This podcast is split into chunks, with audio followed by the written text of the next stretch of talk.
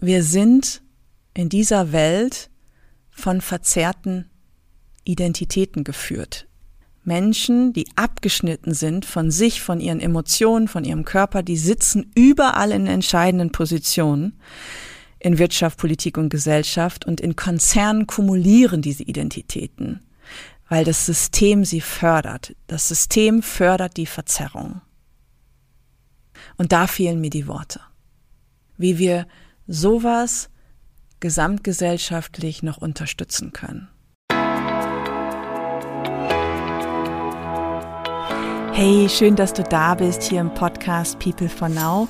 Ich bin Maren Heidemann und heute ist Premiere, Folge 1 mit dem Titel Wieso ich keinen Fuß mehr in Konzerne setze. Und diese Folge ist sehr persönlich, deswegen bin ich heute auch zunächst alleine und ich versuche mich in diesem für mich neuen Format Podcast zurechtzufinden, ehe ich Gäste einlade. Es kann sein, dass das einige Folgen braucht, denn für mich ist das Ganze hier ein Experiment und die Idee ist, jeden Mittwoch eine Folge zu veröffentlichen und zu schauen, was entsteht. Und heute plaudere ich ein wenig aus dem Nähkästchen über Menschen in Machtpositionen, die mir begegnet sind, ihre Persönlichkeiten und Innenwelten und meine Erkenntnisse dazu. Ich erzähle von einem Schlüsselmoment, als 25 Männer im Durchschnittsalter circa 60 in einem Konzern vor mir saßen und sie hatten einen Riesenskandal mit zu verantworten und sollten es aufarbeiten und reflektieren, was sie dazu beigetragen haben. Also ich finde, das ist ein super Ansatz. Wie das endete, verrate ich euch. Und ja, was mir in der heutigen Folge auch wichtig ist, am Ende gibt es einen Weckruf für ein Update. Wir brauchen dringend andere Menschen, die jetzt in Wirtschaft, Politik und Gesellschaft vorangehen und die einfach bei sich sind. Und ja, welche Möglichkeiten haben wir denn? Ehrlich gesagt, aus meiner Sicht nicht ganz so viele, aber ich habe am Ende der heutigen Folge ein paar Impulse für euch. Viel Freude beim Zuhören. Ist jetzt ein paar Jahre her, da erhielt ich einen Anruf von einem Konzern und dieser war zu dem Zeitpunkt in eine echte existenzielle Krise geraten und ich hatte das selber schon mitbekommen, denn die Bildzeitung titelte schon einige Tage auf Seite 1 und auch diverse führende deutsche Tagesmedien Wirtschaftsressorts, insbesondere der Süddeutschen Zeitung, widmeten sich ausführlich diesem Thema. Was war passiert? In diesem Konzern gab es in den Reihen der Mitarbeitenden einen Whistleblower und der hatte über einen längeren Zeitraum mit verschiedenen anderen versucht, sich im Konzern Gehör zu verschaffen und auf Missstände aufmerksam zu machen und das war ihm nicht gelungen. Und so gab er eines Tages Informationen an Medien weiter, also brachte es nach außen die das natürlich ausspielten und auch ausschlachteten. Und worum ging es? Es ging um Manipulation von Zahlen und es ging um Lügen, Betrug und es war Machtmissbrauch auch intern im Führungsverhalten. Und der Auslöser war ja nur ein Symptom für etwas, was viel größer war, dahinter lag und sich intern zeigte. Und es war ein riesiger Skandal in der Öffentlichkeit, der diesen Konzern erschütterte und zu verantworten hatten dies mehrere Männer in Machtpositionen. Und sie waren einfach bestrebt, in der Öffentlichkeit gut dazustehen, zu glänzen, den Konzern gut zu repräsentieren und auch ihre Macht zu erhalten und auszubauen, weil sie hatten Seilschaften gebildet und ja, und nun flog das alles auf. Und damit war ja nicht genug, sondern sie hatten sich selbst in Verruf gebracht, aber gleichzeitig Tausende von Mitarbeitende. Und so stürzten sie wie kollektiv in diese Krise, was natürlich ein großer Schock war. Und ja, nun bekam ich die Anfrage, ob ich die Menschen dort in der Krise begleiten könnte, was ich gerne gemacht habe. Und als ich dort anfing zu arbeiten, waren einige der verantwortlichen Männer schon entlassen, andere waren noch da und im Laufe der Zeit sollte ich auch mit ihnen arbeiten und einige wenige sind auch bis heute noch da. Das heißt also, das System lebt weiter. Ja, wenn ich euch das so erzähle, dann fasziniert mich das so, weil es so stellvertretend ist für so vieles, was in Wirtschaft, Politik und Gesellschaft gerade passiert und was wir auch in der Welt sehen. Und mich interessiert, was sind das für Persönlichkeiten, die so agieren? Und was ist in ihrem Innern los? Und das wird ja häufig diskutiert, ja, der Vorstand äh, hat dort irgendwo manipuliert oder hier ist Machtmissbrauch und dort. Und eine Ebene tiefer zu schauen, ehrlich zu sein, hinzuschauen, wieso sind diese Menschen, wie sie sind? Das möchte ich hier mit euch erforschen. Und ich versuche mal meine Sichtweise ein bisschen zu erklären und euch da mitzunehmen, weil meine persönlichen Erfahrungen sind natürlich das eine und euch die Geschichten zu erzählen. Aber das zu verknüpfen mit Ansätzen aus der systemischen Arbeit und auch aus modernen Ansätzen aus der Therapiewelt, das ist das, was mich packt. Und ich, ja, ich lasse Ansätze einfließen und für die, die das interessiert, es geht da um Bindungs- und Entwicklungstraumata. Diese Ansätze sind noch relativ jung, so zehn Jahre alt und äh, heißt NARM. Und die Abkürzung steht für neuroaffektives Relationsmodell. Also nur ganz kurz, ich will jetzt hier keine Traumatherapie-Ausbildung starten, aber nur ganz kurz, übersetzt geht es um Erkenntnisse aus Hirnforschung und Emotionen und um Beziehungen, die dieses Modell ähm, abdecken. Und das kombiniere ich oder lasse ich einfließen und das ermöglicht und erlaubt, tiefer zu schauen. Also noch ein bisschen mehr Substanz zu bekommen und tatsächlich zu den Ursachen tief zurückzugehen. Weshalb sind diese Menschen in Machtpositionen, wie sie sind? Und da mag ich euch gerne von einem Schlüsselerlebnis im Konzern erzählen. Ich war einige Zeit schon dort und hatte mit vielen Menschen gearbeitet und bekam dann eines Tages den Auftrag mit 25 Männern, Durchschnittsalter 60, die teils diese Krise mit zu verantworten hatten, zu arbeiten. Und ich sehe das noch vor mir, wie aufgereiht sie da in U-Form hinter ihren Tischen saßen und so erwartungsfroh und auch ein bisschen skeptisch Sie haben sich eh alle vier Wochen getroffen und dieser Termin war eben nun dazu da, selbst zu reflektieren, was war denn jetzt unser und mein Beitrag in diesem ganzen Fiasko. Und gleich zu Beginn habe ich sie gebeten, ob sie sich von ihren Tischen, also hinter ihren Tischen hervorkommen können, um in den Dialog zu gehen. Und sofort sagte einer der Männer, also Frau Heidemann, bitte lassen Sie uns unsere Würde. Wir bleiben sitzen. Und alleine dieses Statement war schon so eindrücklich. Wir bewegen uns hier nicht. Widerstand. Und dennoch haben sie es geschafft, sich gegenseitig zu motivieren. Sie haben sich dann um Städtische versammelt und sind in den Austausch gegangen. Und ich muss sagen, es folgten zwei Stunden, die für mich die berührendsten und bewegendsten Stunden waren, die ich jemals in einem Konzern hatte, das muss ich so sagen. Denn tatsächlich ist es dem Großteil dieser Männer gelungen, aufrecht und ehrlich darüber zu sprechen, was sie selbst beigetragen haben. Und das war wie so ein Fenster, das sich nach und nach öffnete und wo was möglich wurde. Es kam dann die Mittagspause und ein Mann kam aus der Runde auf mich zu und ihm liefen die Tränen. Und er sagte, er, er wollte eigentlich aussteigen hier aus dieser Runde.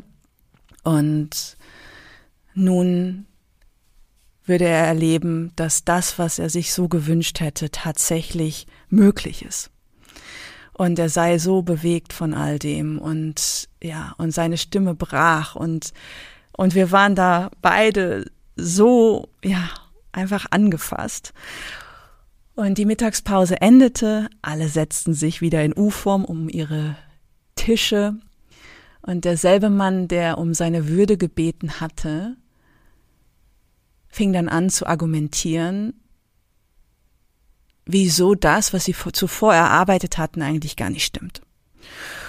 Und sehr schnell zog er andere aus dem Kreis zu sich heran, die mit einstimmten.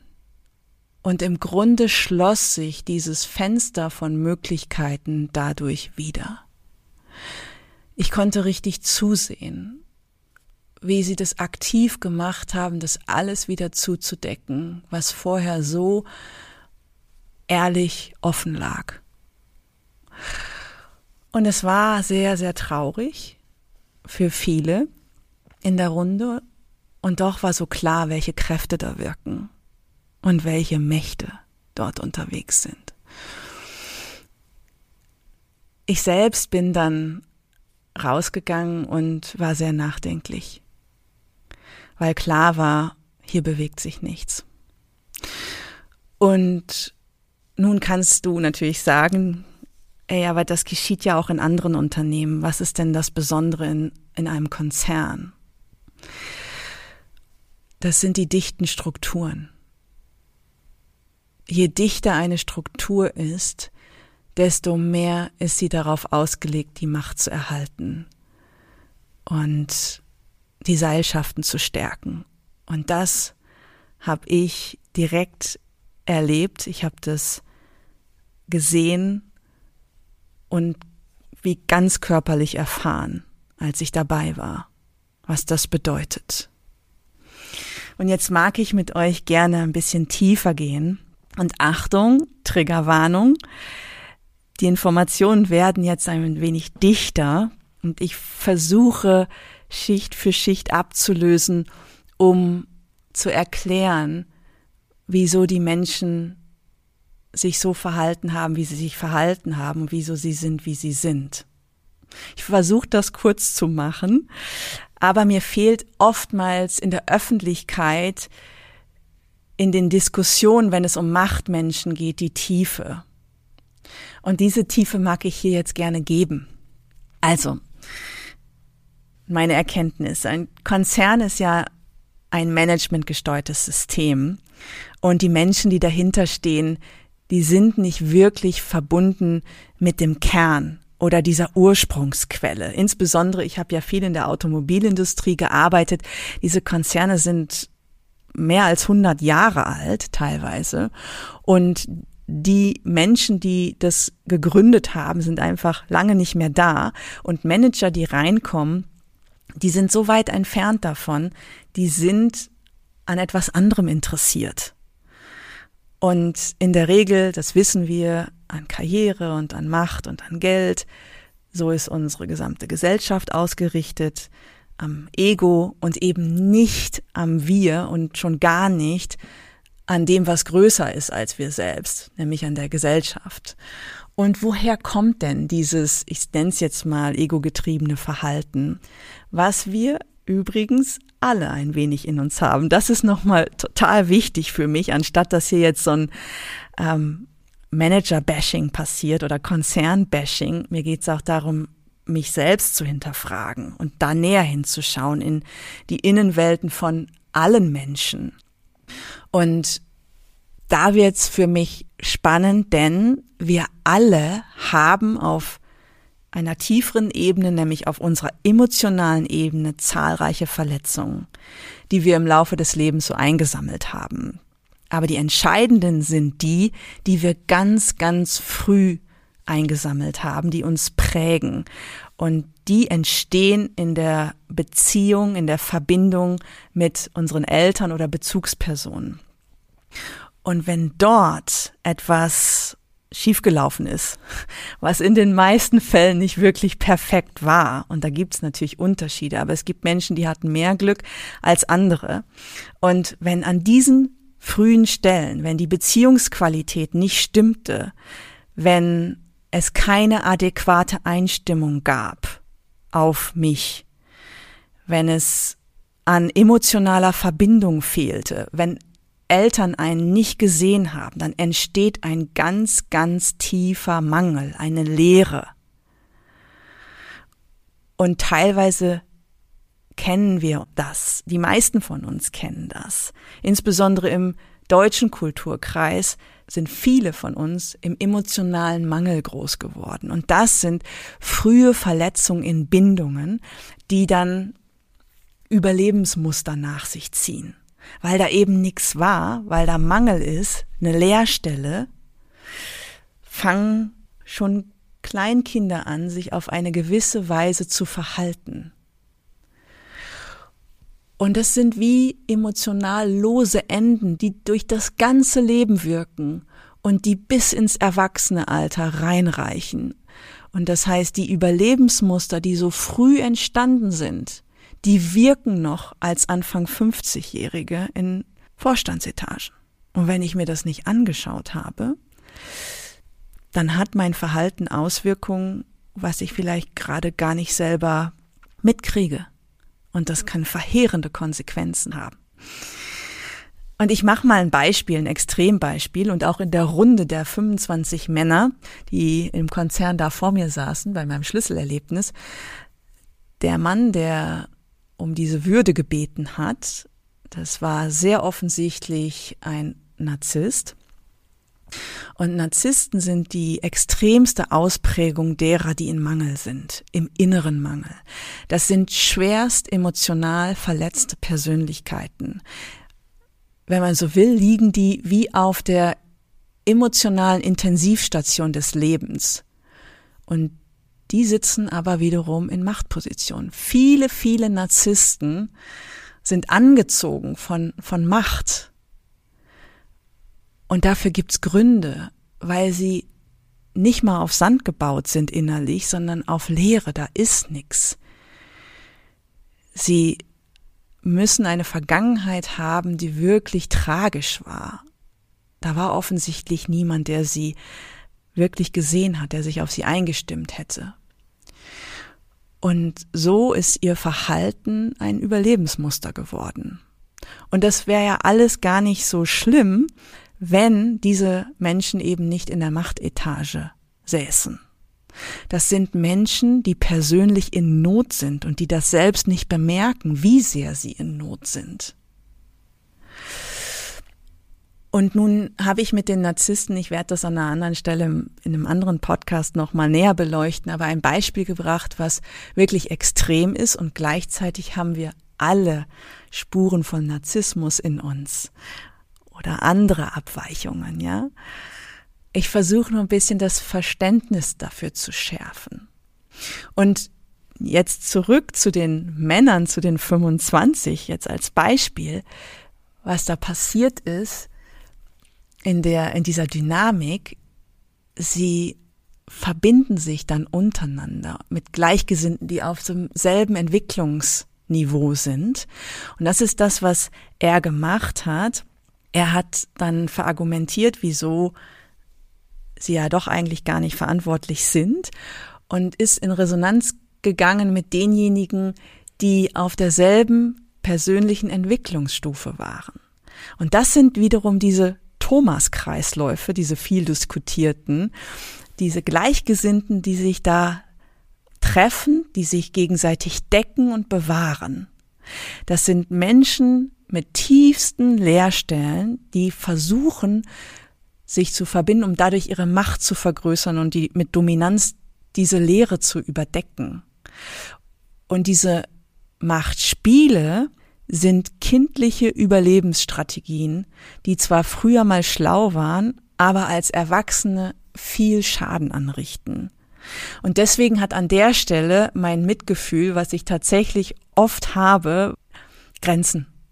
Obwohl ich sehen kann, woher das Verhalten kommt. Aber wenn ich in so einer verantwortungsvollen Position bin und dann Tausende von Mitarbeitenden, die über teils über Jahrzehnte loyal in diesem Konzern waren, mit in die Krise stürze, dann habe ich was zu verantworten. Und wir können das äh, stellvertretend sehen für andere Dynamik, die sich überall in unserer Gesellschaft zeigen. Und für diese Menschen sind Hierarchien, wie in, sie in Konzernen gelebt werden, ganz, ganz wichtig. Diese Hierarchien sind ja künstlich gemacht, vom Menschen gemacht. Und versteht mich richtig, ich, ich bin eigentlich eine Freundin von Hierarchien, wenn es darum geht, dass die Kompetenzen von Menschen ganz natürlich nach vorne gehen und aus dem Innen heraus wirken. Aber wenn was künstlich gemacht ist und so von, von außen kommt und aufgestülpt wird, dann können mal direkt die Alarmglocken schrillen und gucken, ja, was ist denn der Vorteil, dass die Hierarchien da sind? Ja, da gibt es auch wieder Licht und Schatten. Diese Hierarchien geben Ordnung, Strukturierung, Orientierung, Klarheit, Halt und Sicherheit und auch ganz viel abhängig sein. Und je mehr Struktur da ist, je mehr Hierarchie, desto mehr Halt, aber auch abhängig sein. Und je mehr Struktur da ist, desto mehr Möglichkeiten gibt es, Macht und Kontrolle auszuüben. Machtmissbrauch floriert in solchen Systemen. Und so bedingt sich das gegenseitig. Verzerrte Menschen, verzerrte Identitäten und verzerrte Systeme füttern sich gegenseitig.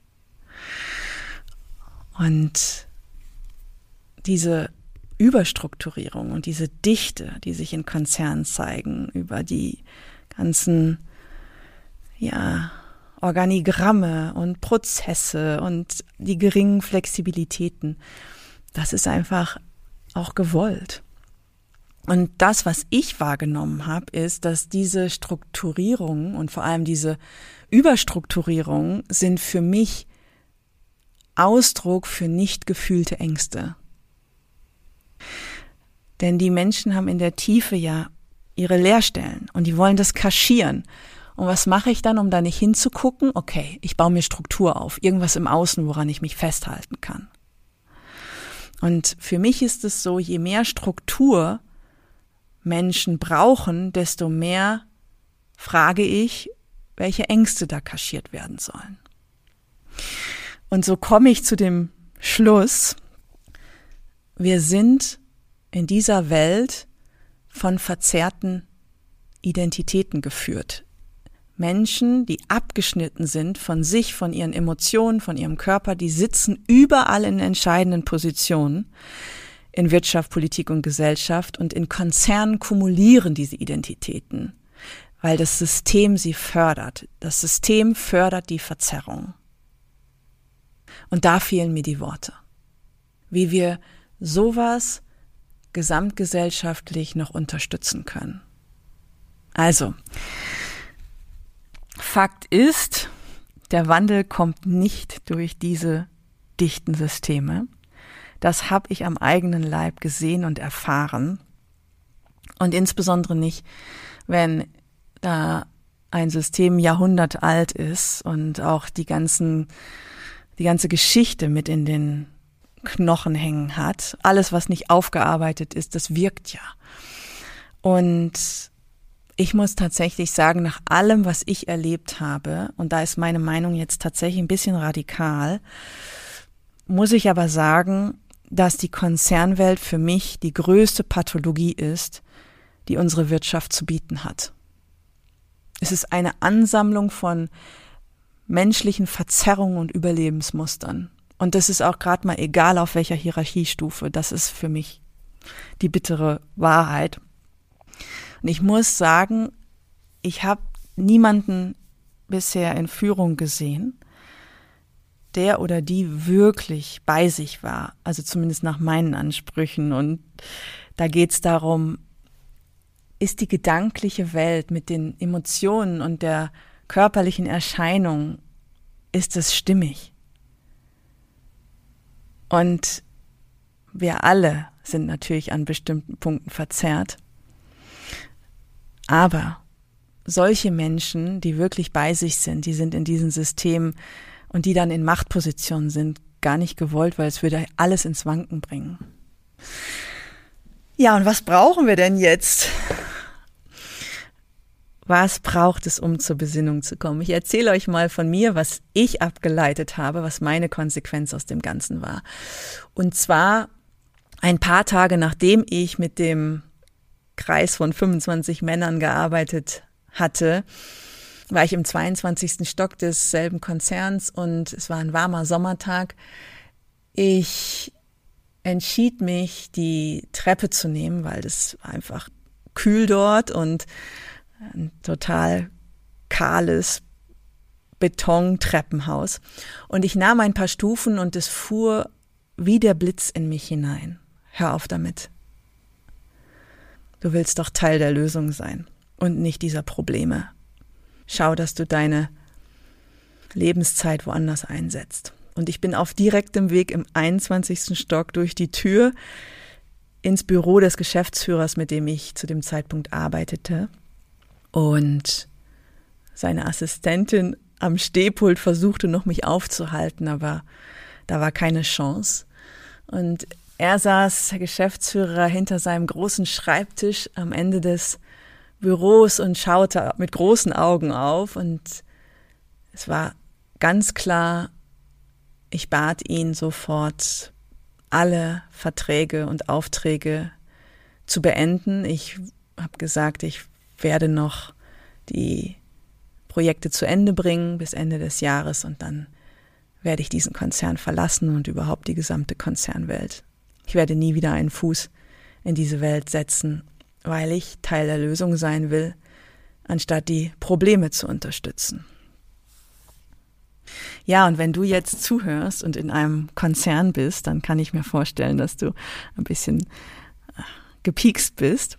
Und ich höre auch oft das Argument, hey, ja, wir müssen schauen, dass wir den Wandel von innen heraus gestalten und in die Konzerne gehen und in die Unternehmen gehen. Und ich verstehe diesen Idealismus, von dem ich ja auch selber geprägt war und ich war ja auch selbst da so auf meiner Mission. Und ich kenne auch zum Beispiel Menschen, die in einem Konzern seit mehreren Jahrzehnten tätig sind und die sich sehr verbunden fühlen mit dem Gründer beispielsweise, auch wenn das Unternehmen oder der Konzern schon 100 Jahre alt ist. Und der Gründer hatte eine sehr reine Absicht. Und im Laufe der Jahre hat sich das natürlich alles sehr gedreht. Und dennoch kenne ich Menschen, die so nah mit dieser Ursprungsquelle verbunden sind, dass sie sagen, ja, wir schauen, dass wir von hier aus einfach Verbündete finden, Gleichgesinnte auch auf globaler Ebene und von hier versuchen, was zu bewirken. Und das verstehe ich gut. Gleichzeitig, wenn ich mich noch ein Stück höher aufs Dach setze und so von oben gucke und auch meine persönlichen Erfahrungen sehe, muss ich sagen, keine Chance.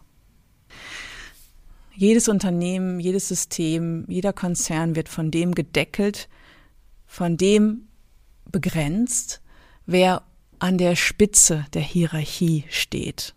Und wenn das ein Feld aus verschiedenen Machtmenschen ist, die nicht wirklich bei sich sind, dann gibt es keine Chance. Plus die dichten Strukturen. Also deswegen, wenn du jetzt hier zuhörst und du bist in einem Konzern, mag ich dich noch mehr pieksen und dich fragen, wieso bist du da? Was ist der innere Ort, von dem heraus du wirkst. Oder wenn du auf ein Zeichen wartest, auszusteigen, hier ist es. Und noch ein besonderes Wort an die Menschen, die sich als Frauen definieren und in Konzernen sind. Liebe Frau, was und wen unterstützt du mit deiner Lebenskraft, mit deiner Lebenszeit? Und was ist dein Benefit, wenn du deine Kräfte in ein System steckst, das vom Patriarchat geprägt ist? Was hast du davon? Ich weiß, dass diese Fragen nicht ganz einfach sind. Aber ich finde, sie müssen gestellt werden. Und ich habe auch noch ein paar Fragen an die Menschen in Konzernen, die andere Menschen begleiten. Trainerinnen, Coaches, Agile Coaches sind ja gerade hoch im Kurs. Für mich ein absoluter Widerspruch zum Thema Konzern. Aber ja, wieso bist du da? Was ist dein Nutzen? Und ich habe so viele Trainerkollegen kennengelernt, die an ihren Trainertagen interessiert waren, am Umsatz. Und wovon bist du getrieben?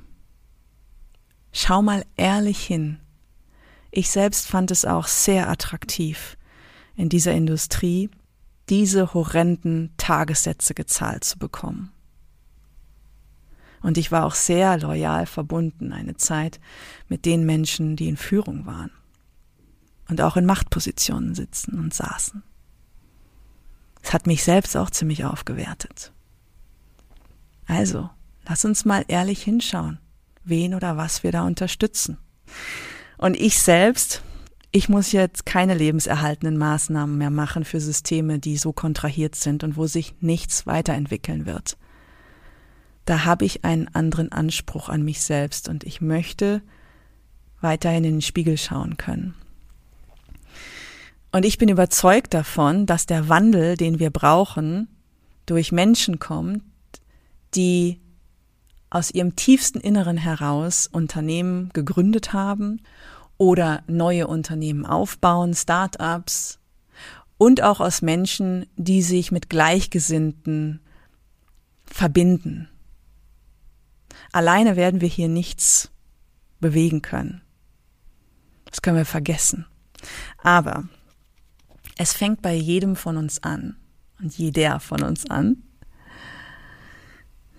Und das heißt jetzt nicht, dass ich sage, Konzern geht gar nicht, Startups sind super.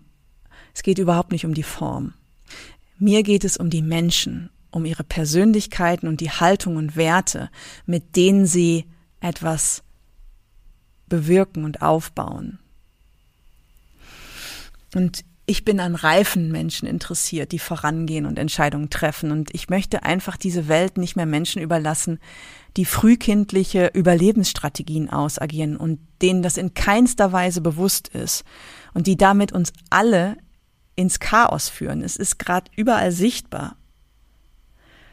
Und ich will Menschen in Führung, die Entscheidungen treffen, die bei sich sind, die sich spüren, die im Blick haben, aus welchem inneren Ort heraus sie Entscheidungen treffen für etwas, was größer ist als sie selbst. Und dabei sind Alter und Geschlecht völlig irrelevant. Nochmal, mir geht's um Haltung, Werte, Klarheit und inneres Synchronisiertsein.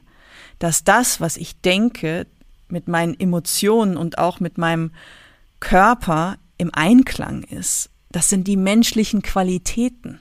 Das ist unsere Natur und entspricht uns Menschen. Viel mehr als irgend so ein verschobenes Bild vom Homo economicus. Und ich werde mich auch einbringen an dieser Stelle und werde Gefäße anbieten, Vessels nennen wir das, das sind Angebote für Menschen, die denen klar ist, dass wir in der Welt an einer Schwelle stehen und auf neue Weise vorangehen müssen, die sich mit Gleichgesinnten verbinden wollen und die sich erstmal um sich in der Tiefe kümmern. Weil wir alle haben diese Leerstellen in uns und diese emotional losen Enden können wir täglich in unserem Verhalten beobachten, wo was wirkt, was etwas frühkindlich ist und dahin zu gehen, in diese Tiefe zu gehen, in Verbindung und in Sicherheit mit anderen, das, das zu füllen und mit regelmäßigen Treffen sich selbst zu synchronisieren und von dort aus wie ein Feld aufzubauen und Kraft aufzubauen, in dem Wissen, es geht darum, etwas zu bewirken, was größer ist als wir selbst. Und das geht eben nur diese Kraft und die Stärke zu gewinnen, im Wandel voranzugehen, das geht eben nur in Gemeinschaft. Und dafür bieten wir Wessels an. Und wenn dich das gerade anspricht, bist du da herzlich willkommen. Oder wenn du da Feuer gefangen hast, du findest die Vessels unter www.peoplefornow.com auf unserer Website. Und lass uns an dieser Stelle in Verbindung bleiben und die Welt gemeinsam ein Stückchen wandeln. Denn die Veränderung kommt nicht durch bestehende Systeme in Form von Konzernen, sondern sie fängt bei dir an. Ja, das war's schon für heute. Die erste Folge im Podcast People for Now.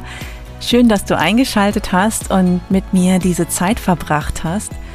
Wenn du ein paar Impulse zum Nachdenken bekommen hast und es dich interessiert, wie es hier weitergeht, nächste Woche Mittwoch gibt es Folge 2. Ich kann schon mal so viel verraten.